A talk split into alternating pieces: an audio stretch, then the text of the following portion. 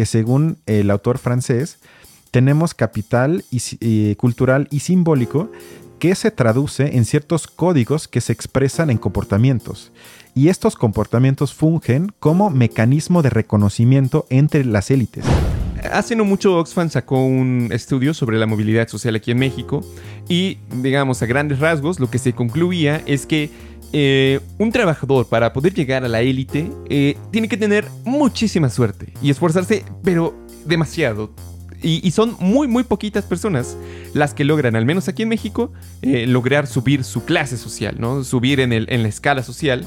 Esta ideología del tener que saber hacer algo para poder criticarlo, me parece bastante criticable.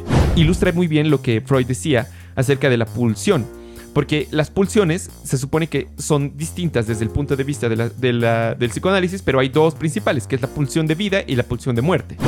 Y eso sería una crítica, eh, yo le llamaría poco ilustrada o poco teóricamente trascendente, porque asume que lo que es el problema son ciertas personas y no el sistema en sí mismo, sino sujetos y su comportamiento. Tal a todos? Eh, bienvenidos una vez más a otro episodio de Películas e Ideologías. Yo soy Balam, Cristian, y esta vez vamos a reseñar una eh, de las películas que nos ha parecido, nos llamó más la atención desde el momento en que lo vimos en comerciales, que es El Menú. Eh, Cristian nos hará un pequeño resumen, pero antes de ello, eh, como en otras ocasiones, recordamos que este, aquí no vamos a hacer como un análisis estético de la película, digamos, no nos, no nos centraremos en qué tan bien se hizo técnicamente, sino más bien en las ideas que están vertidas en, las películas, en este caso en el menú, como productos culturales de nuestra época. Una vez dicho eso, eh, Cristian, ¿nos puedes contar un poco de qué va el menú? Claro que sí. Eh, esta cinta nos cuenta la historia de Margot, interpretada por la gran Anna Deller-Joy eh, y Tyler, que son una joven pareja que viaja a una isla remota con el fin de asistir a eh, un espacio, a un restaurante lujoso y creo que también se puede decir exótico, que le pertenece al prestigioso chef Julian Slovak, interpretado por el otro gran actor Ralph Fiennes. Eh, no obstante, lo que al inicio se nos presenta y aparentaba ser una simple escena elegante, termina convirtiéndose en algo mucho más siniestro, eh, porque el chef Slovak, quien trata a sus platillos como, digamos, quizás hasta piezas de arte conceptual, opta por darle un giro oscuro a su menú y su presentación, y que justamente esa noche pretende, lo que él dice, dejar con boca abierta a todos los asistentes del menú. Eh, bueno, efectivamente, eh, conforme vamos, eh, va pasando la historia, vamos viendo que el, tema se va poniendo más misterioso y más terrible, se vuelve una pesadilla verdaderamente, y en algún momento de la película nos enteramos, spoilers, como siempre, nos enteramos que todos los comensales, o una muy buena parte, aunque ya me, hiciste dudarlo, cometieron alguna especie de lo que el chef eh, Julian considera un crimen, que en este caso, como lo veníamos comentando, es más bien una violación de las reglas morales que el chef de alguna manera aplica sobre sus invitados y por eso los escogió eh, también. Después nos vamos dando cuenta de que su selección incluso tuvo eh, consideraciones de todo tipo, no solo digamos actos específicos que hizo cada uno, como eh, uno que engañó a su esposa, ¿no? Otros que tienen problemas con el pago de sus impuestos, etcétera, irregularidades en, sus finanzas de sus empresas, pero lo que todos comparten es que de alguna manera son ricos, poderosos o han sido beneficiados por el sistema general. Entonces, eh, para el chef, ambas condiciones, es por eso que elige tan bien a sus personajes, ambas condiciones los vuelve ante sus ojos de alguna manera criminales contra su moral. Y es con base en esto que va a empezar a hacer, digamos, una serie de em, metáforas en sus platillos, eh, metáforas en la forma en la que, en la que se presentan, y eh, al final nos damos cuenta que es una especie de castigo contra estas personas. Sí, porque creo que se puede decir que claramente el director pretendió presentar una crítica hacia la élite que él representa de una forma muy específica, ahorita voy a hablar sobre eso, y al mismo tiempo abriendo una brecha o hasta dicotomía entre los que no son de élite y que sufren o viven, digamos, oprimidos por esa parte. Porque hablando del comportamiento que el chef considera castigable en la película, eh, se trata, si bien de comportamientos moralmente no aceptados por él, al mismo tiempo se podría, si se pretende defender un poco al chef, también trazar una línea que une eh, todos los comportamientos de los comensales en el sentido de que desfavorecen a la clase trabajadora.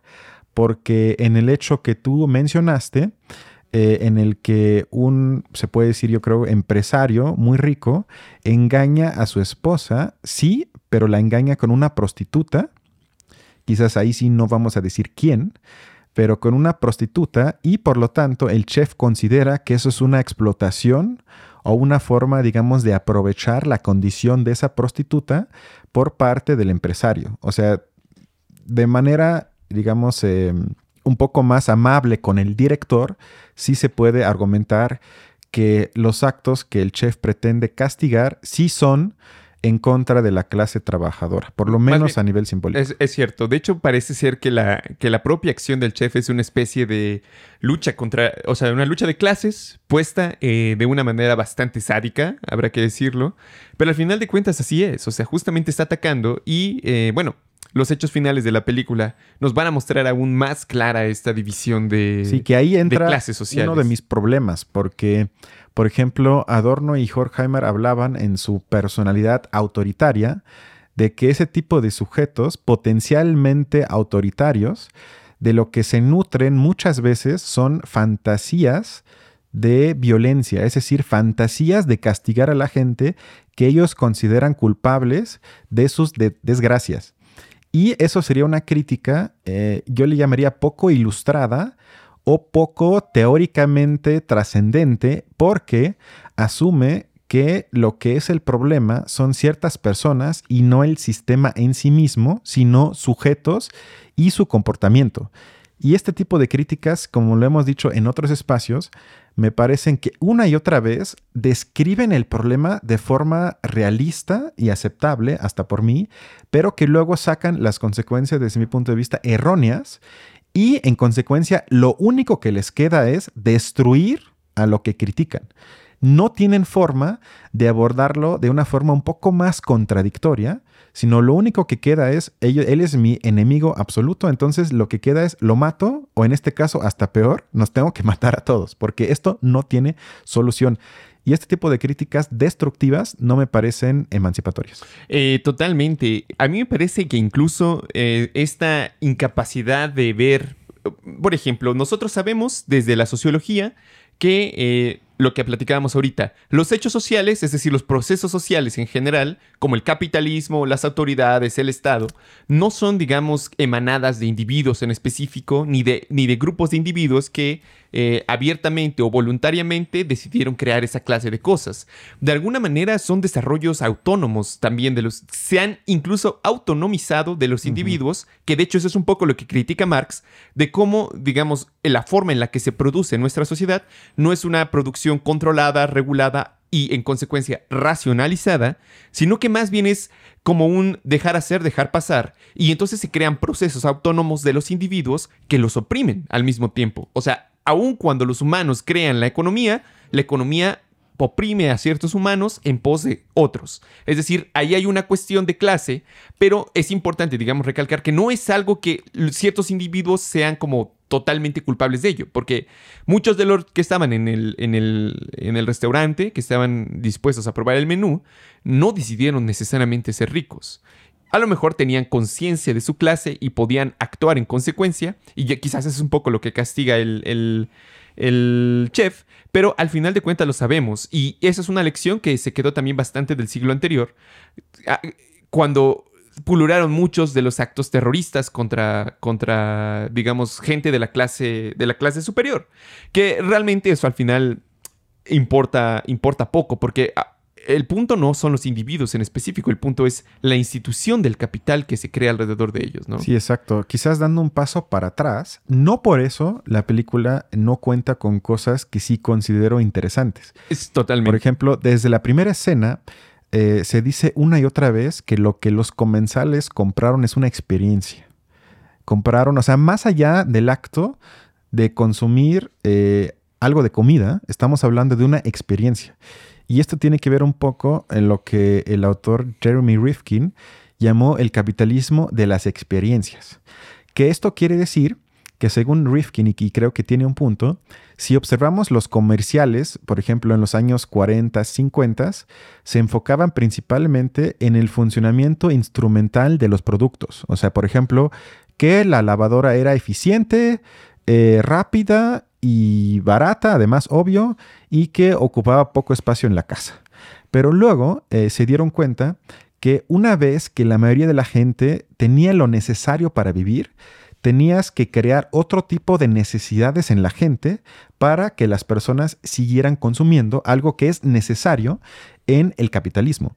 Y por lo tanto, envolvieron a los productos en algo mucho más que su uso únicamente o estrictamente instrumental, que eso lo vemos hoy en su máxima expresión en comerciales, por ejemplo, de carros grandes, de lujo donde todo el mundo sabe que no son necesarios y que el valor de uso realmente es superfluo, pero entonces vemos, por ejemplo, la camioneta de tal marca, cómo sube a la montaña atravesando el río, hablando de libertad, de poder, de resiliencia o lo que sea. Es decir, que es una experiencia manejar la camioneta, más allá de que te lleva de punto A a punto B. Y este tipo de cosas también se ven en cosas un poco más eh, terrenales, por ejemplo, ir a Six Flags. Ir a Six Flags es una experiencia. O ir a tal lugar de viaje también es una experiencia. Es decir, que todo mundo anhela además ya de alguna forma tener experiencias, acumular este tipo de cosas. Y esto se ve desde la primera escena. ¿Quieres decir algo? Es cierto, sí, totalmente. De hecho, eh, algo que más o menos he sabido, pero por ejemplo, muchas de las amas de casa eh, en Estados Unidos, digamos las esposas que se quedan en sus casas todavía, eh, tienen su propia camioneta y ocupan una gran camioneta para ir a, veces nada más al supermercado, que puede no estar tan lejos, ¿no? O sea, ocupan grandes, grandes maquinarias que nada tienen que ver y es como un poco muestra del nivel de consumismo, digamos que no importa tanto el, la utilidad del carro, que para eso podría servir cualquiera realmente, sino más bien eh, el estatus social que implica, que es parte de la experiencia además, igual que con los celulares, igual que con muchos aparatos, sin duda es, es un poco esto. Y de hecho, lo que vamos a ver es, en la película es que el chef de alguna manera critica esta forma de consumo de experiencia, eh, digamos, innecesariamente compleja, ¿no? O innecesariamente extrema. Y bueno, aparte de eso, también casi desde el primer instante de, la película, también se introduce algo de lo que habla el sociólogo francés Pierre Bourdieu en su libro La distinción, en la que, digamos, expande el concepto de capital de Marx hacia lo cultural y lo simbólico. Es decir, que según el autor francés, tenemos capital cultural y simbólico que se traduce en ciertos códigos que se expresan en comportamientos. Y estos comportamientos fungen como mecanismo de reconocimiento entre las élites. Y estos son eh, bastante sutiles y que no pueden, según Bourdieu, adquirirse simplemente por educación. Es decir, que dependen de que nazcas en la élite. Y si recuerdas en la película al inicio, eh, Tyler con eh, Margot, eh, se ve claramente que Tyler sí es de la élite y que Margot es su novia, pero que no es de la élite. Claro. Y vemos entonces estos pequeños comportamientos a la hora de que estos dos protagonistas no, no se comportan igual a la hora de de probar la comida, sino que son pequeñas diferencias en los comportamientos, pero que revelan esos códigos culturales y simbólicos que describía Bourdieu y que entonces tienen un efecto importante según él porque hace que la élite se reconozca entre sí sin que lo tengan que decir y esto según él lo hace mucho más difícil que alguien de clase digamos trabajadora pueda tener acceso a ciertos espacios que son reservados para la élite que se reconoce entre sí por este tipo de capital. De hecho, justamente eso es como un poco evidencia de su integración como grupo social, como clase social, por así decirlo. Es la evidencia de la existencia de esa clase social, porque a final de cuentas, digamos, hace no mucho Oxfam sacó un estudio sobre la movilidad social aquí en México y, digamos, a grandes rasgos, lo que se concluía es que eh, un trabajador para poder llegar a la élite eh, tiene que tener muchísima suerte y esforzarse, pero demasiado. Y, son muy, muy poquitas personas las que logran, al menos aquí en México, eh, lograr subir su clase social, ¿no? Subir en, el, en la escala social. Y por el contrario, para las personas que son de la élite, tienen que ser, digamos, realmente pendejos para poder dejar de ser de la élite. Uno de los mecanismos que explican esto es justamente la integración que tiene la élite entre sí como grupo social. Esta clase de moral compartida, de ritos compartidos, de, pequeñas experiencias, de interpretaciones de, la realidad social que viven, es lo que, como comentaba, revelan un poco el hecho de que esto es, es una clase social justamente. Aunque, como veremos, eh, el chef de alguna manera va a criticar las, ideas como excéntricas y criticar las ideas excéntricas de esta, de esta clase social, ¿no? Hablando del chef, hay una escena donde él pretende de alguna forma desenmascarar a alguien eh, por no saber preparar un platillo que esa persona pretende analizar o hasta criticar. Y esta ideología del tener que saber hacer algo para poder criticarlo, me parece bastante criticable. Porque, a mí también. Porque hasta el mismo Schelling eh, se burlaba porque él decía que para eh, criticar a un huevo cocido, es decir, que no esté suficientemente cocido, no, no tengo que saber cómo hervirlo. Es decir, que esto refleja en parte, o por lo menos yo, leo, yo lo leo así, una enemistad hacia el espíritu, entendido como intelecto, que está muy presente en el pensamiento autoritario, quizás hasta fascista, que asume al intelecto y por lo tanto también a los intelectuales como algo degenerado por su afán de criticar y en consecuencia dividir las cosas y mostrar las contradicciones. Porque eh, si pensamos, la ideología autoritaria siempre parte de una unión, de algo unificado, de algo que es una masa, algo que es de alguna forma hasta homogéneo y cualquier tipo de crítico que se lo tome en serio criticar divide. Y ese tipo de tarea siempre les parece sospechoso, si no es que peligroso, y por lo tanto siempre apelan más a un saber práctico, es decir, de saber hacer las cosas, y tienen, insisto, eh, un tipo de escepticismo hacia la gente que se dedica únicamente al pensar.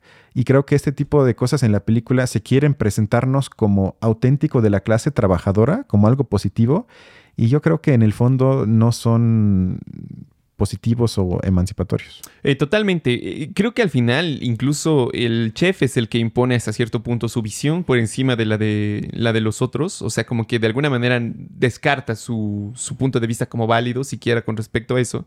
Pero totalmente, de, de alguna manera los grupos sociales siempre tienden a, la, lo que los sociólogos llaman autopoiesis, que es, digamos, esta cuestión de estarse reproduciendo todo el tiempo a sí misma.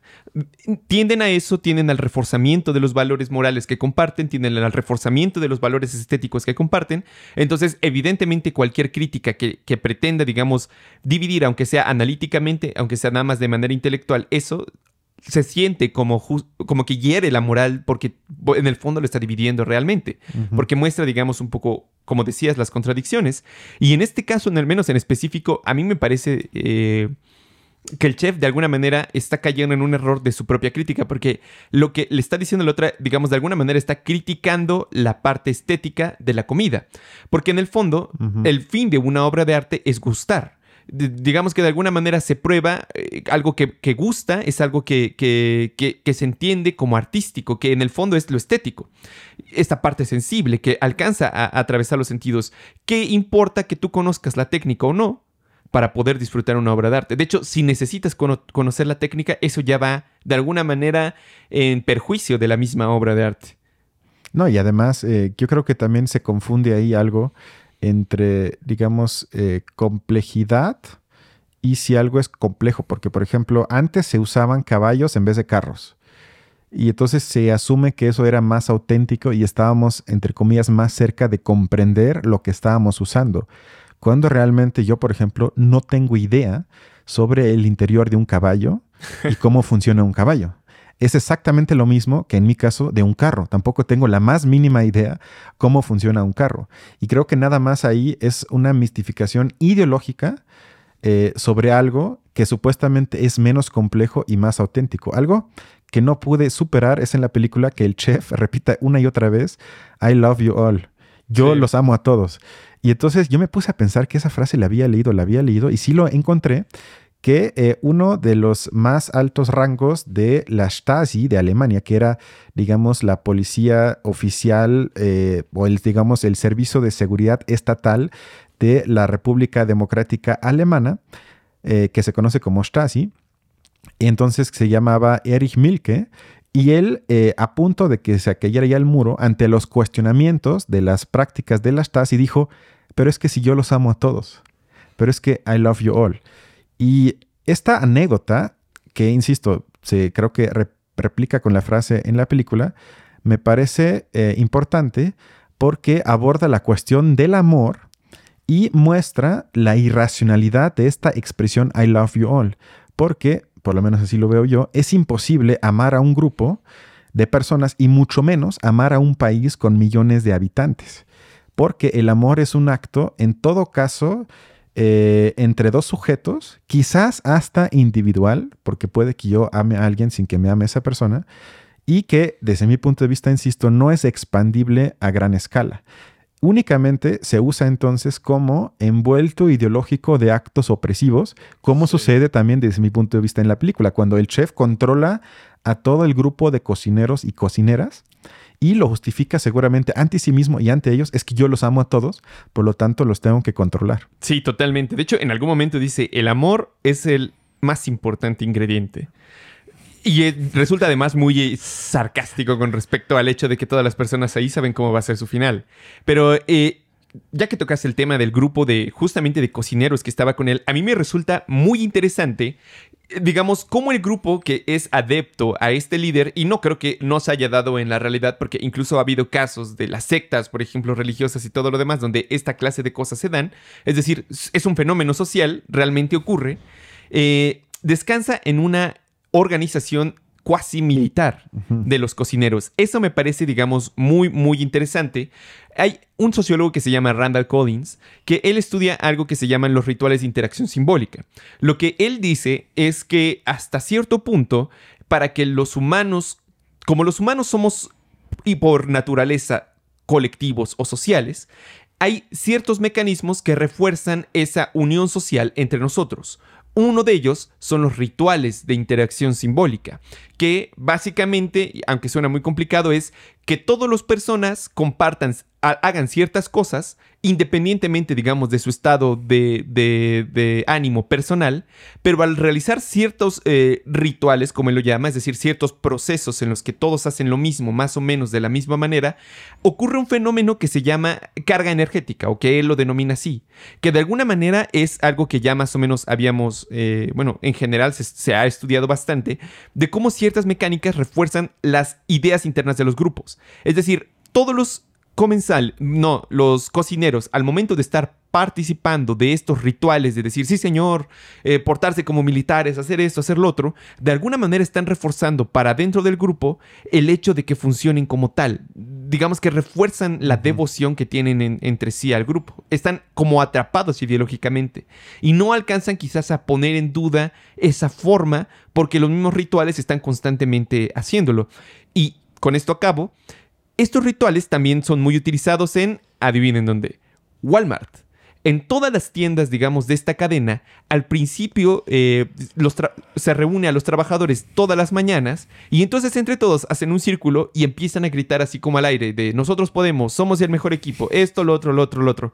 Las investigaciones de Randall Collins se han utilizado en gran medida para crear estos rituales que sirven para aumentar la, tasa de ganancia porque ponen a una mejor disposición a las personas. Digamos que de alguna manera es una forma de manipulación de los trabajadores que se ocupa bastante. Entonces aquí vemos en una expresión muy, muy, muy eh, pintoresca, muy, muy ilustrada, muy gráfica, pero es algo que ocurre realmente. O sea, es una forma de dominación que se ocupa porque aumenta la tasa de ganancia. Sí, además eh, en la película queda claro que este tipo de organización evita, o sea, elimina por completo cualquier tipo de expresión individual. Porque Es eh, conocemos a uno que luego termina haciendo algo, su cocinero, digamos, estelar, pero más allá de eso, eh, da igual quiénes son. Son gente sin cara. O sea, son gente absolutamente intercambiable que funcionan prá- prácticamente como partes de una máquina y que no tienen espacio para, insisto, ninguna expresión individual. Y ya en la parte final de la película se abre una supuesta, o desde mi punto de vista supuesta, dicotomía entre una hamburguesa demasiado sofisticada y una hamburguesa de queso supuestamente auténtica que sin decirlo abiertamente alude obviamente a cadenas de comida rápida, porque la protagonista dice yo quiero eh, un cheeseburger, es decir, yo quiero una simple hamburguesa de queso y que además le eh, indica al chef que no quiero tus tonterías de presentación, de arte, lo que sea, sino dame una maldita simple hamburguesa de queso. Es decir, que en otras palabras, yo lo interpreto como una oposición entre lo, entre comillas, intelectualizado y el sentido común del pueblo trabajador. Se presenta a lo intelectual como algo distante y desconectado de la vida real y lo auténtico de la gente común. Pero si recordamos al trabajo de, por ejemplo, Marx y Engels, lo que hace falta sería justamente lo contrario. ¿Por qué? Porque cualquier tipo de crítica a la ideología implica siempre criticar específicamente ese sentido común de la gente que muchas veces esconde las relaciones de poder existentes. Es decir, que ensalzar al pueblo, algo que el populismo yo creo que ha forzado y que vemos también en nuestro país, tiene como consecuencia ensalzar también todo lo regresivo dentro del sentido común reinante porque no se hace esfuerzo alguno de pensar las contradicciones del capitalismo mismo, sino que se abre, como lo veo en la película según yo, una división maniquea entre eh, élite degenerada y, digamos, intelectualizada versus el pueblo moralmente bueno y auténtico, conectado, porque también algo que pulula en la cinta es un culto a lo natural que el chef dice aquí sí eh, Mm, conectamos verdad. con la, En la isla tierra y nuestros ingredientes no son tocados por el espacio exterior y contaminados, sino aquí todo nace de la tierra y por lo tanto es mejor y vale más y lo que sea. En consecuencia, como ya dije, lo único que queda, que spoiler es lo que pasa al final, es matar a los ricos para que las cosas cambien o insisto, en esta cinta aún más grave, matarnos todos. Y a esto me refiero con crítica falsa o por lo menos acotada del sistema, porque ya con esto termino, literalmente la última escena es que eh, Margot está comiendo una hamburguesa, insisto, auténtica, entre comillas, mientras los demás tienen que morir por consumir comida industrializada. Y yo diría que Mussolini manda saludos Al porque. Porque este, crítica, este tipo de críticas que creo que se pretende en la cita al capitalismo nos muestran una vez más que existe una crítica al capitalismo regresiva, que no es emancipatoria. Y creo que eso es lo que vemos, por lo menos, insisto, desde mi punto de vista, en la película. Totalmente. A mí incluso me recuerda un poco a esta historia terrible, macabra, porque fue cierta de Pol Pot y los gemelos rojos en un, eh, me parece que fue Laos, si no mal recuerdo, que justamente fue un líder eh, comunista que eh, salió, digamos, de la lucha proletaria, por así decirlo, y creó, digamos, sus ejércitos populares, que eran los Gemeres Rojos, pero al final hicieron eh, verdaderas barbaridades, porque justamente se fue un poco por la idea de que quienes tenían la responsabilidad eran los individuos y no los procesos sociales en general, y entonces lo que hizo fue empezar a decir, bueno, los intelectuales y los burgueses de este país tienen que irse al campo a trabajar. O sea, van a dejar eso y si tú usas lentes es porque eres burgués y mereces ser o llevado a trabajos forzados o, o aniquilado, ¿no? Y entonces empieza de- justo lo que, lo que decías, una cuestión eh, regresiva terrible, fue una matanza, obviamente muchos burgueses y, e intelectuales murieron en, en- en los campos de trigo, en los campos de, de- de cultivo. Y justamente lo que decías es eso. O sea, al final, digamos, el chef quería que los ricos sintieran lo que es estar a merced de otra persona. Pero también Pol Pot. Y lo que se creó fue una, una situación verdaderamente espantosa. Quizás ya nada más, eh, como último, me, eh, a mí me llamó la atención, digamos, desde un punto de vista más eh, psicoanalítico, cómo eh, hasta cierto punto el, el- el objetivo del chef era mostrar el placer verdadero a las personas, que en su opinión es un placer sencillo, un placer, eh, digamos, relacionado con no los detalles de la comida, sino con, la, con el todo que te produce el placer de comer una simple hamburguesa, por ejemplo.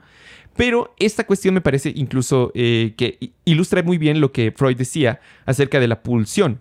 Porque las pulsiones se supone que son distintas desde el punto de vista del psicoanálisis, pero hay dos principales, que es la pulsión de vida y la pulsión de muerte.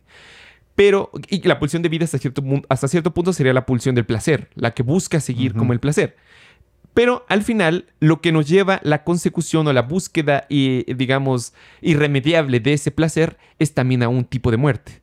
Al final, Freud va a decir que toda pulsión, independientemente de si es placentera o no, es pulsión de muerte llevada, digamos, a sus extremos. En ese sentido, me parece que se puede hacer un símil o un paralelo con la situación de Voldemort que vimos en el episodio pasado, donde también Voldemort está obsesionado con la consecución del placer, de la búsqueda del objeto, ¿no? Solamente que a diferencia de Voldemort, el chef logra cumplir su cometido, pero es justamente esto lo que yo creo que ilustra bastante bien.